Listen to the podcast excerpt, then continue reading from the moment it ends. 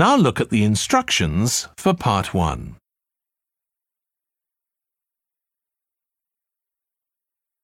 For each question, choose the correct answer. Look at question one. 1. What did the girl buy on her shopping trip? Hi, Lucy. Have you been shopping? Yeah, getting stuff for my room at college. What's it like? Well, not large. There's a bed, a desk, but nowhere to put books. And there's only one big light in the ceiling. I'd prefer to have a lamp on my desk, so that's what I got today. If I've got enough money, I'll get some bookshelves next week. They had some lovely big cushions on special offer in the department store. I nearly got one today, actually, so maybe the bookshelves can wait.